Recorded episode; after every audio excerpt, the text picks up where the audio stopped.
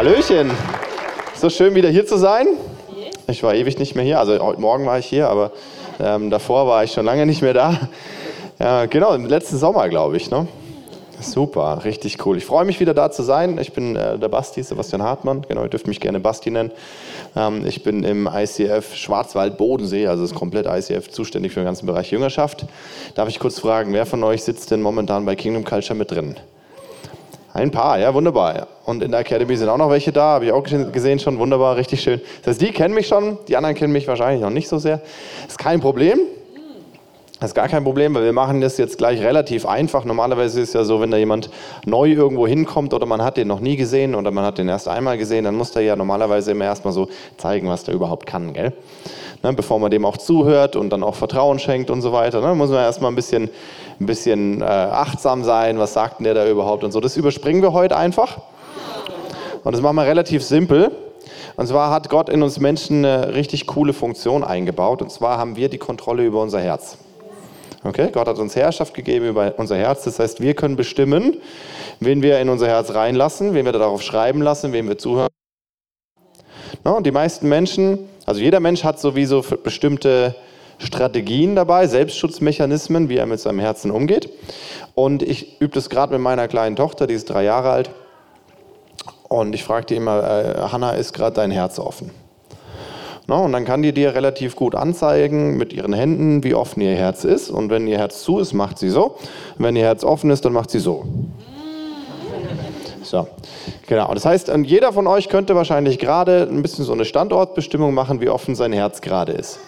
Und die meisten Menschen laufen so im, im Standard, also Default-Setting, sage ich immer so, ne? Und, ähm, hier in der, ähm, in der Werksausgabe laufen die äh, meisten mit so einem Herzen rum. Ne? Also das Herz ist ungefähr so weit offen.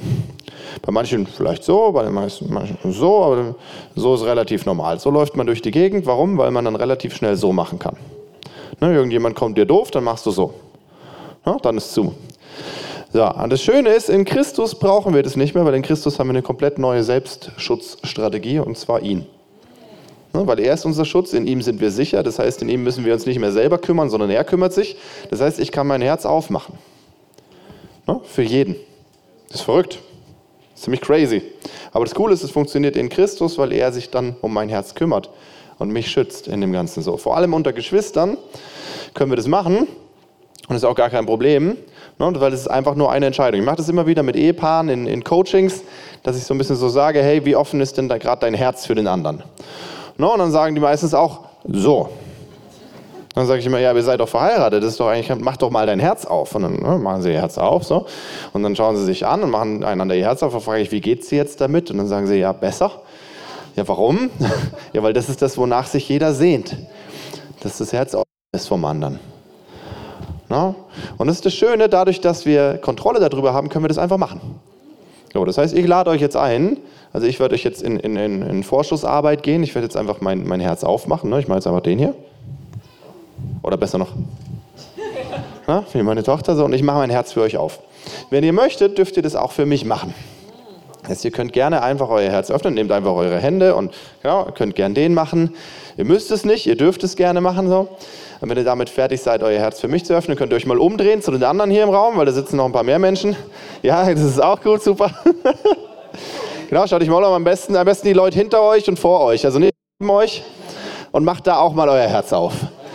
Ja, einfach mal so Vorschusslorbeeren, Vorschussvertrauen geben, so ein bisschen das Herz aufmachen. Ja, warum? Warum machen wir das? Na, weil jeder sehnt sich danach, in echten, offenen Beziehungen unterwegs zu sein. Das ist ein Bedürfnis von uns allen. Und wenn alle mit ihrem Herzen so rumlaufen, muss der, der andere muss immer erstmal beweisen, dass er sicher ist, dass er gut ist, wie auch immer. Na, aber wir sind in Christus, wir können einfach unser Herzen aufmachen. Wenn wir so eine Kultur untereinander leben, wie attraktiv ist das denn? Wie schön ist das denn? Oder? Super, das heißt, jetzt sind eure Herzen schon mal, kann ich leichter reinschreiben. Ja, das ist ein riesiger Vorteil, weil dann bleiben die Sachen besser hängen. So, genau. Also, ich habe euch etwas Wunderbares mitgebracht heute. Und zwar meinen Lieblingsbrief aus der Bibel. Na, ich glaube auch zutiefst, dass wir die Serie nur machen, weil ich diesen Brief so liebe. genau. Nee, äh, wir machen als gesamte ICF, also an allen Standorten jetzt gerade, also nicht, also von unserem ICF SWB, nicht vom Gesamtmovement, aber ähm, machen wir gerade eine Serie über den Philippa-Brief und ich darf heute mit uns die Eröffnungslehre halten. Das heißt, ich werde heute alle Fässer einmal aufmachen dürfen, einmal kurz drin rumrühren, die besten Stücke für mich raussuchen und dann mache ich alle wieder zu. Und die nächsten fünf Einheiten wird dann alles tiefer durchgegangen. Die sind dann ein bisschen limitierter. Ich darf heute ein bisschen alles. Das ist auch schön. No? Genau, also der Philippa-Brief ist ein Buch, das ist relativ weit hinten in der Bibel. Falls du deine Bibel dabei hast, kannst du es auch gerne ein bisschen aufschlagen mit drin rumlesen, während wir da drin unterwegs sind. Aber ich werde uns einfach auch hauptsächlich ein bisschen Überblick heute verschaffen. Also, genau. Yes, jetzt muss ich mir kurz hier. Da bin ich zu Hause, genau. Also, die Kirche in Philippi war die erste Kirche, die Paulus in Europa gegründet hat. Das heißt auch die erste Kirche, die jemals in Europa entstanden ist. Das heißt auch die ersten Christen in Europa kamen aus Philippi. Die erste Christin in Europa war die Lydia, das war die erste, die sich bekehrt hat. Und ähm, wenn du, falls du dich fragst, wo genau Philippi ist, male ich dir jetzt eine Landkarte. Die male ich eins zu eins maßstabsgetreu. Hier ist Italien. Ne, kennen alle, oder? War jemand, wer war schon mal in Italien? Darf ich mal Hände sehen? Ist alle, wunderbar. Aber wahrscheinlich wart ihr eher auf der Seite, weil die meisten sind immer da drüben. da ist irgendwie schöner. Genau, aber genau, die Seite hier, so, dann geht es hier oben so runter und dann geht es hier so lang und dann ist hier unten irgendwie Griechenland ne, mit den Fingerchen da und dann so, ne, und dann geht es hier oben wieder rüber und so. Ne, und das ist Mazedonien, Griechenland, kann man erkennen, oder? Recht, relativ einfach so. Und das hier ist Philippi. Okay, da ungefähr irgendwo. Da sitzt Philippi. Da ist der Paulus hingereist, ne, hat einen Auftrag bekommen von Gott und dann ist er dahin und hat gesagt, okay, jetzt gründen wir hier eine Kirche. Wie hat er das gemacht? Das lesen wir in Apostelgeschichte 16. Ähm, er kam hin und ist dann erstmal an den Fluss gegangen, wo die Frauen sitzen und so weiter und ihre Wäsche machen und Wasser holen und wie auch immer. Und hat angefangen, mit denen über das Evangelium zu reden. Und dann war da die Lydia, die hat sich gedacht, das, was der Paulus sagt, das macht Sinn. Das glaube ich jetzt und ich will, dass die bei mir zu Hause wohnen, die Leute, weil ich will davon mehr hören. Na, hat sie die eingeladen, sind sie zu ihr nach Hause gekommen, ähm, haben dort eine Zeit lang gewohnt und in der Zeit sind sie durch die Stadt gelaufen und haben immer weiter vom Evangelium erzählt. Und so entstand die erste Gemeinde. Und in dieser Stadt Philippi war eine Frau, die hatte einen Wahrsagegeist. No, sagt die Bibel so schön, ein Wahrsagegeist. Das heißt, die ist denen permanent hinterhergelaufen und hat gesagt, diese Leute da, die sind von Gott gesandt, die äh, verkünden das Evangelium, die sagen die Wahrheit und wie auch immer. Und irgendwann so nach ein paar Tagen, ist ganz witzig, steht nach ein paar Tagen, hat es dem Paulus gestunken, hat ihn genervt, hat er sich umgedreht, hat gesagt, so, dieser Geist muss jetzt verschwinden, du fährst aus aus der Frau, dann ist der Geist ausgefahren. Und dann gab es da aber ein paar Leute in Philippi, die haben damit Geld verdient, dass die Frau einen Wahrsagegeist hatte. Und die waren ziemlich pisst, dass dieser Wahrsagegeist jetzt weg ist und die ihre Einnahmequelle verlieren. Also sind sie zu den Obersten der Stadt gegangen, haben gesagt, hey, was die da machen, ist nicht in Ordnung. Ähm, die verführen die ganze, das ganze Volk von, von unserer Kultur abzuweichen und irgendwelchen komischen anderen Wegen nachzufolgen und so. Ähm, da müssen wir was machen. Und dann sind die losgegangen und haben Paulus und seine Leute äh, auspeitschen lassen und ins Gefängnis gesperrt. Das heißt, Paulus und sein seine Kollegen saßen im Gefängnis und dann kommt diese schöne Geschichte, die kennen wir, also die kennen die meisten, haben angefangen anzubeten in der, in der Nacht und dann kommt ein dickes Erdbeben und die Kerkertüren gehen auf Ne? Und sie könnten eigentlich abhauen, bleiben aber sitzen und der Kerkermeister kommt und denkt, jetzt bin ich geliefert, ne, weil alle Gefangenen abgehauen sind.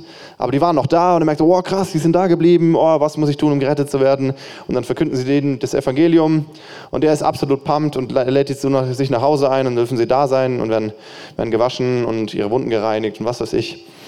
Und dann äh, kriegen die Obersten in Philippi kriegen so ein bisschen Schiss, weil sie denken, oh, die sind irgendwie ein bisschen, die sind uns zu krass, die Leute äh, die sollen jetzt gehen. Und dann sagen sie denen, okay, bitte haut ab, bitte geht, ähm, ihr habt jetzt genug gemacht hier in unserer Stadt.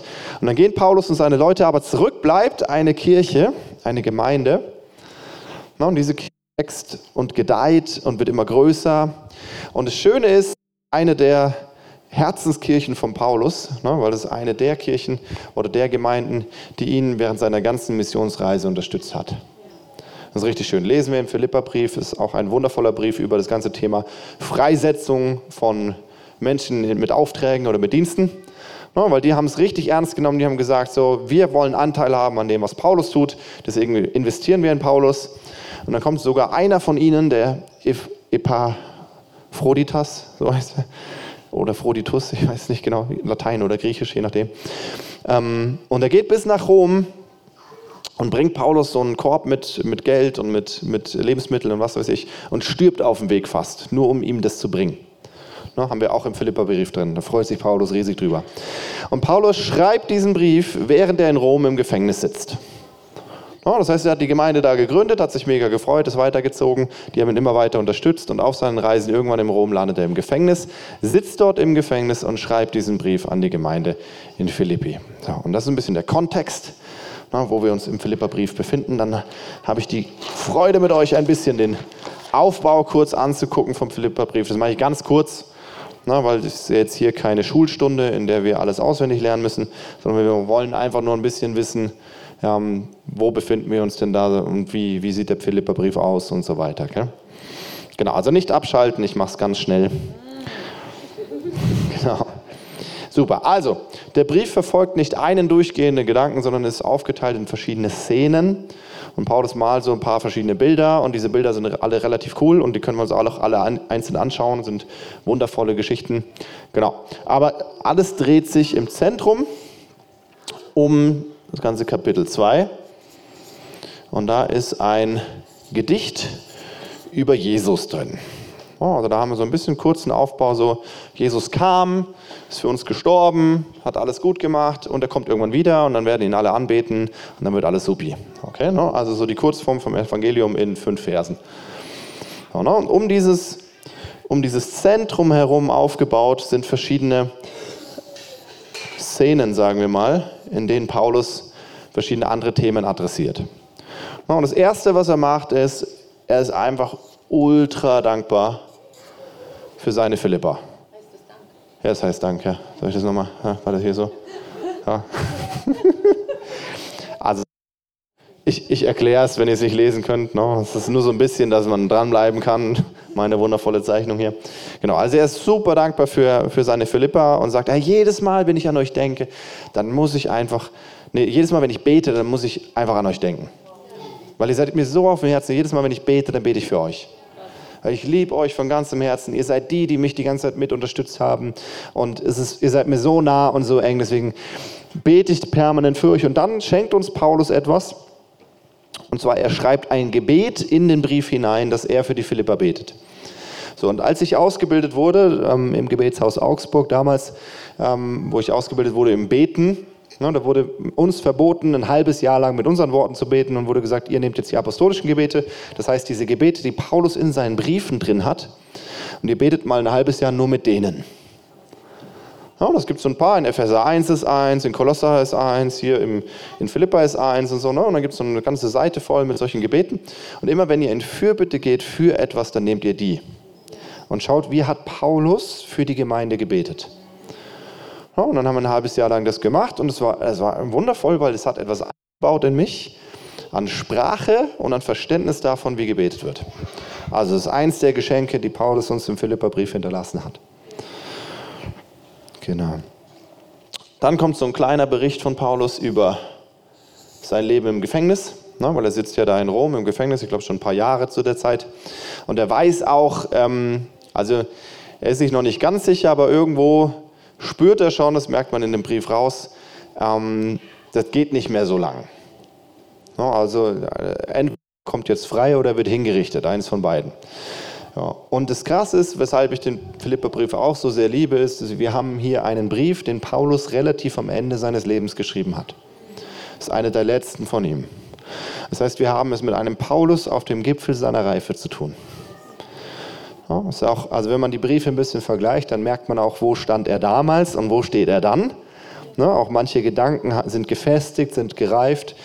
Und ein Thema, das, Paul, äh, das Paulus permanent wiederholt in dem Brief, ist das Thema Leiden und das Thema Freude. Es geht permanent in dem Brief darum, Leiden für Christus und Freude im Leid. Die ganze Zeit. No, und das sehen wir auch in diesem, in diesem Abschnitt, den wir dann haben über seine Zeit im Gefängnis, weil er ist einfach ultra dankbar, weil sich ganz viele Leute bekehren, während er im Knast sitzt. Zum einen bekehren sich die ganzen Aufseher, die permanent mit ihm zu tun haben müssen. Das ist auch cool, ne? weil die müssen ja mit ihm zu tun haben. Das heißt, er labert die einfach die ganze Zeit zu mit dem Evangelium. Und die sehen halt, wie er lebt. Und die kriegen ihn die ganze Zeit mit. Und die kriegen mit, wie viele Leute zu ihm kommen, mit wem er alles spricht und was er spricht. Und die werden die ganze Zeit beeinflusst davon und bekehren sich. Und er ist ultra dankbar und sagt, wie genial, ich sitze hier im Gefängnis und Menschen bekehren sich. Hammer. Und gleichzeitig ist die Kirche in Rom draußen voll am, am explodieren und, und, die Leute gehen auf die Straße, fangen an zu evangelisieren und sind mega fröhlich dabei und sagen, hey, hammer cool, ähm, Paulus sitzt im Gefängnis für uns, wir gehen raus auf die Straße und wir verkünden das Evangelium. Das ist ein bisschen, ich habe es heute Morgen so schön verglichen, so wie jetzt Michi und, und Stefan in den Knast landen würden, so, ne? dann würden wahrscheinlich Leute, hoffentlich, sagen, okay, wir übernehmen die Kirche, kein Problem. Na, weil plötzlich ist Platz da und man, äh, irgendjemand muss es ja machen. Ja, und Paulus freut sich einfach wie Schnitzel und sagt, so gut, dass ich im Gefängnis bin, weil dann können die anderen machen. Ja, und dann gibt es noch so ein paar Leute, die, die machen so ein bisschen, die machen das eher, um ihn, um ihn noch tiefer reinzureiten, weil sie so ein bisschen sagen, okay, gut, jetzt sitzt der Paulus da im Gefängnis, komm, wir, wir verkünden das Evangelium und kriegt er noch mehr Ärger. Und dann sagt er, sollen sie nur, Hauptsache das Evangelium wird verkündet. Das heißt, er hat Freude einfach daran, sein Auftrag wird erfüllt, den Gott ihm gegeben hat, obwohl er im Gefängnis sitzt. Wie cool. Ja, das heißt, äh, dieser Abschnitt heißt, Freude im Knast oder am Knast, kann man auch sagen. Ne? Das heißt, Paulus ist einfach fröhlich, der freut sich einfach, ey cool, während ich hier bin, geht da draußen das Ganze weiter. Mega gut. So, dann gibt es den kleinen Abschnitt, da geht es um die ganze Thematik Bürger des Himmels. Bürger. So, kann man super lesen, gell? Wunderbar. Ähm, und da ist einfach wieder diese Thematik, hey, ihr seid nicht Teil dieser Welt, no? sondern Jesus hat ein Königreich, dieses Königreich kommt auf diese Erde, es manifestiert sich mehr und mehr unter uns. No? Und dafür leben wir und nicht für diese Erde hier. Nicht für unsere Zeit hier. Es geht doch nicht darum, dass wir hier glücklich sind und hier ein gutes Leben haben sondern wir leben dafür, dass Jesus wiederkommt mit seinem Königreich hier auf die Erde und dass wir es jetzt schon manifestieren dürfen, dass wir jetzt schon Botschafter davon sein dürfen. Und das ist so genial. Und Paulus hat eine Riesenfreude dran. Also der ganze Brief ist voll mit Freude. 17 Mal das Wort Freude drin. Super. und dann kommen wir zu dem Kapitel 2, da ist dann Jesus im Zentrum, das ganze Gedicht.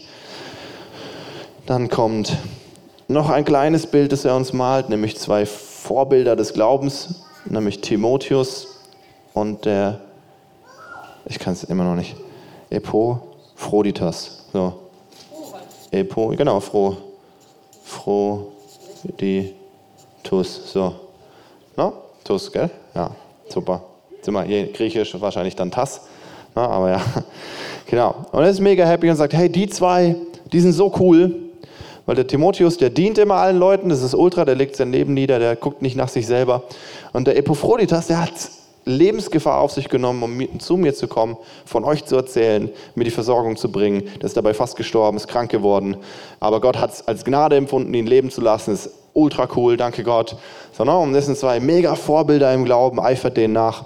Ist auch so cool, weil Paulus sagt auch äh, diesen schönen Satz so, ähm, ungefähr von wegen so, folgt mir nach, weil ich folge Jesus, also folgt auch denen nach, weil die folgen Jesus.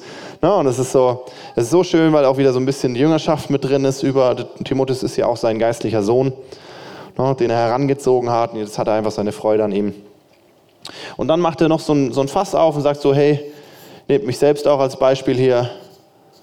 Paulus als Beispiel und er erzählt so, früher, er vergleicht so, früher, als ich noch, als ich noch nicht bei Christus war, ne, als ich noch Jude war und so weiter. Also wir können uns auf nichts etwas einbilden, weil wenn sich einer etwas einbilden könnte, dann ich, sagt er. Ne? Weil ich war der beste Jude von allen.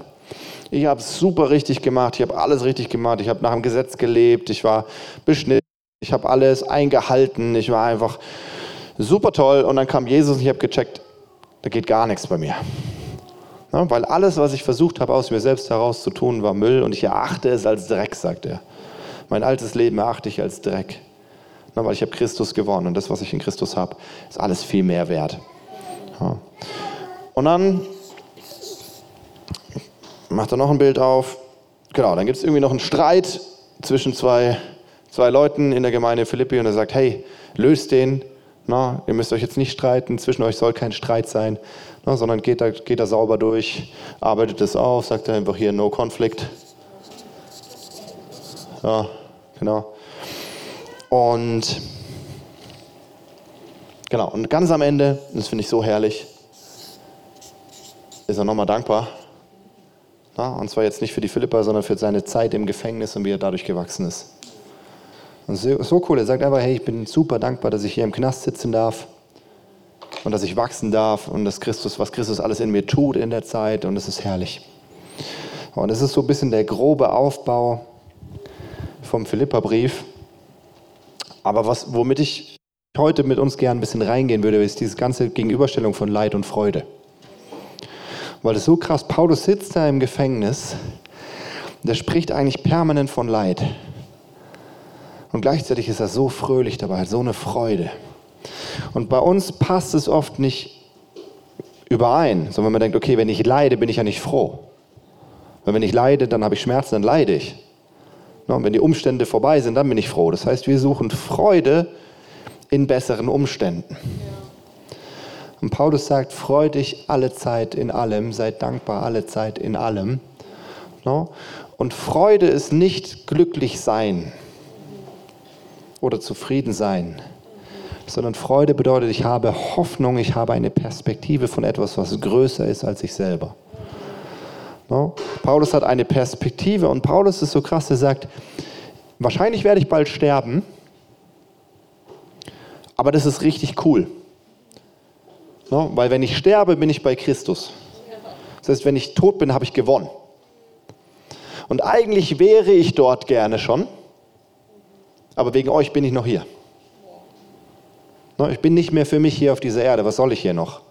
Mein Hauptgewinn ist, wenn ich bei Jesus bin. Aber weil ihr mich noch braucht, bin ich noch hier. Und dann wägt das ab und sagt, was ist jetzt besser? Ist es besser, dass ich bei Jesus wäre oder ist es besser, dass ich bei euch bin? Und das ist eine Perspektive aufs Leben, die haben wir heutzutage gar nicht mehr. Aber die brauchen wir. Weil Paulus hat eine Offenbarung darüber, dass er sagt, es ist so, ich freue mich so dermaßen auf das, was kommt, weil ich weiß, die jetzigen Leiden fallen einfach nicht ins Gewicht gegenüber der zukünftigen Herrlichkeit. Das, was ich jetzt erdulde, ist einfach nur dafür da, dass ich Gott Ehre mache. In allem, wo ich durchgehe, ist es nur dafür da, dass ich Gott Ehre mache. Und dass er verherrlicht wird durch mein Leben. Und dass ich dem Auftrag nachgehe, den ich bekommen habe von ihm. Paulus hat einen Auftrag und er soll rumgehen und die ganzen Heiden bekehren und das macht er. Und das macht er so, wie gerade für ihn gesetzt hat. Ob es im Gefängnis ist oder ob es auf der Straße ist, ob es beim Auspeitschen ist oder ob es im Wohnzimmer beim Essen ist. Und er ist sich einfach sicher, er weiß einfach ganz genau, Gott hat mich dafür gesetzt und das tue ich. Na, und Leben ist mir Christus und Sterben ist mir Gewinn. Und das ist krass. Und Leiden, meine Lieben, gehört zu einem Christenleben dazu. Und ist völlig normal. Selbst Jesus musste Gehorsam lernen durch sein Leiden, Hebräer 5.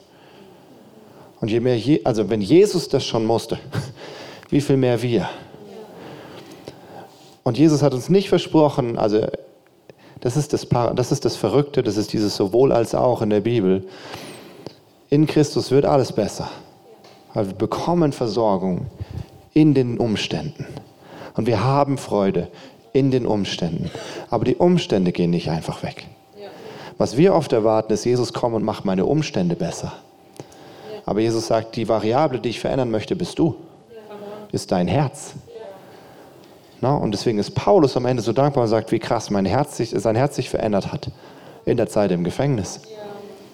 Na, und jeder von uns sitzt irgendwo in irgendeinem Gefängnis drin. Vielleicht nicht real, also nicht sichtbar, aber in Gefühlen, in Gedanken, na, in Erfahrungen, in Umständen. Und die Umstände sind nicht dafür da, dass sie sich verändern und dass es uns dann besser geht sondern die Umstände sind dafür da, uns beizubringen, wie wir in den Umständen Gott Ehre machen können und Freude haben können. In dem Ganzen, was passiert. Und dieses haltet es für laute Freude, meine Brüder, wenn ihr in mancherlei Versuchungen geratet, weil ihr wisst, dass diese Versuchungen Ausharren bewirken. Und das ist ein Thema, über das spricht Paulus gerne, aber nicht oft. Und er sagt auch, er spricht nicht oft darüber, weil es erst ein gewisses Maß an Reife dafür braucht, dass man es erfassen kann. Und das Spannende ist Freude.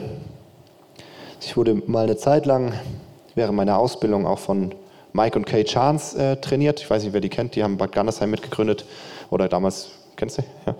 Nee. Wunderbar, genau. Also ein paar Leute kennen die, das sind ganz wertvolle, jetzt schon ältere Semester im Glauben. Und die haben uns den Philippa-Brief mit uns durchgenommen und einfach durchgekaut. Und die haben so eine Tiefe und eine, einen Schatz und einen Reichtum da drin. Und ein Satz ist mir hängen geblieben. Also nicht nur der, aber der ist mir besonders hängen geblieben. Ähm,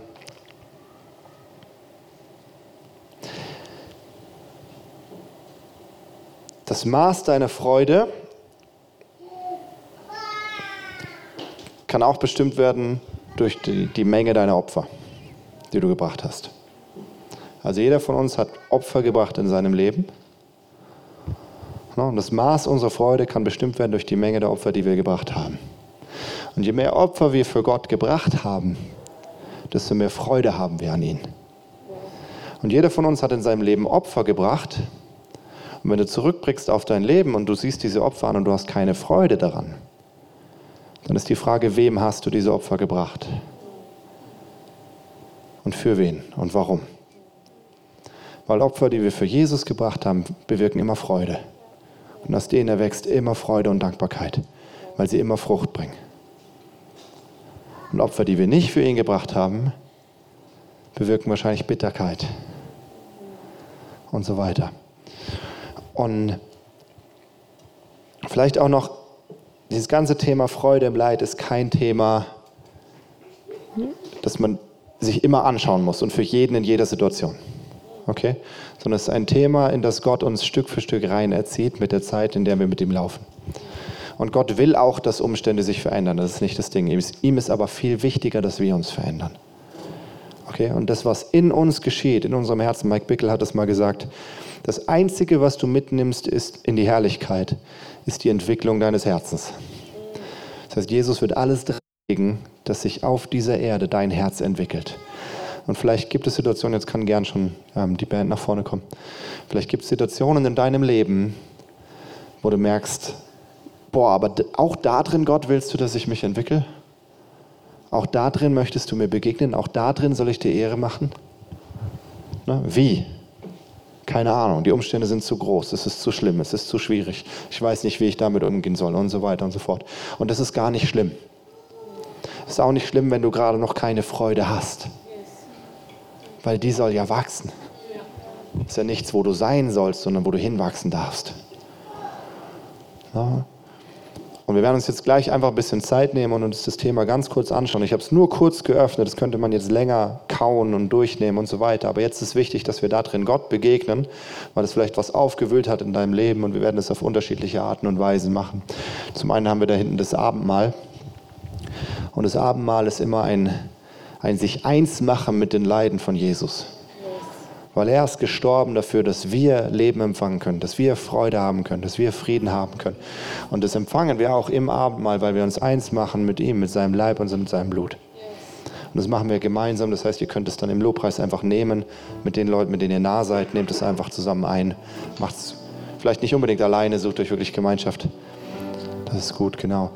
Eine andere Möglichkeit ist, wenn du merkst, jetzt ist was hochgekommen gerade, dann haben wir da hinten äh, das Gebetsteam, heute bestehend aus Brigitte, da könnt ihr fröhlich hingehen, die schafft euch alle. genau.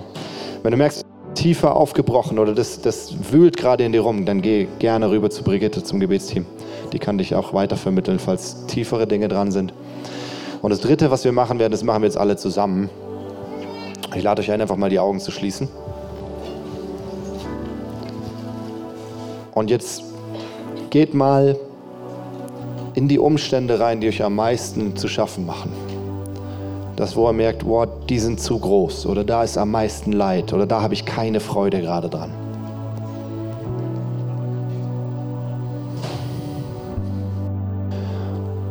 Und jetzt schaut mal, wo Jesus da drin ist.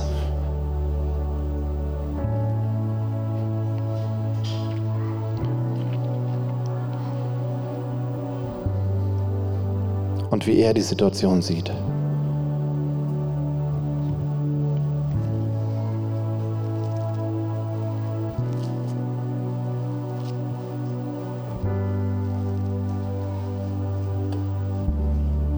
Jetzt kannst du einfach mal mit ihm drüber reden. Alle Fragen stellen.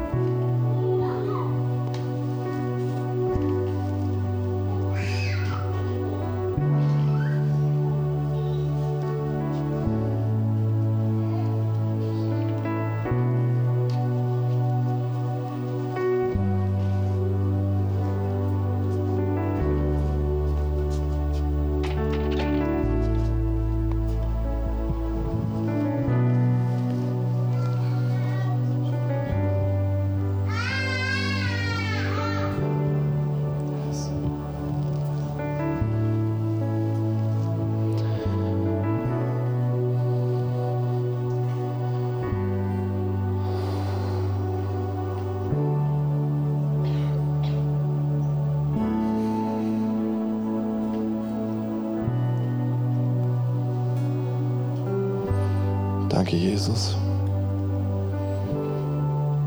Danke, dass du mit jedem genau den Weg gehst, den es braucht. Danke, dass du uns erziehst und dass wir wachsen und reifen dürfen mit dir. Und wir wollen dir jetzt Ehre geben, wir wollen dich anbeten. Wir gehen jetzt über in Lobpreis. Ihr könnt da noch drin bleiben, wenn ihr wollt, wenn es noch ein bisschen Zeit braucht. Ansonsten könnt ihr Abendmahl nehmen, wir können Gott anbeten, könnt zum Gebetsteam gehen.